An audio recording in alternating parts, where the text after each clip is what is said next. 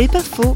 La confiance en l'humain Parlons-en avec une rescapée des camps nazis, Magda Hollander-Lafont.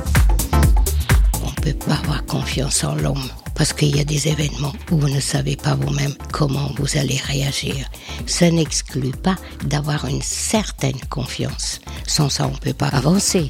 Mais jamais une confiance absolue. Parce que même moi-même, les gens m'ont posé la question, Magda, qu'est-ce que tu ferais si tu rencontrais un nazi?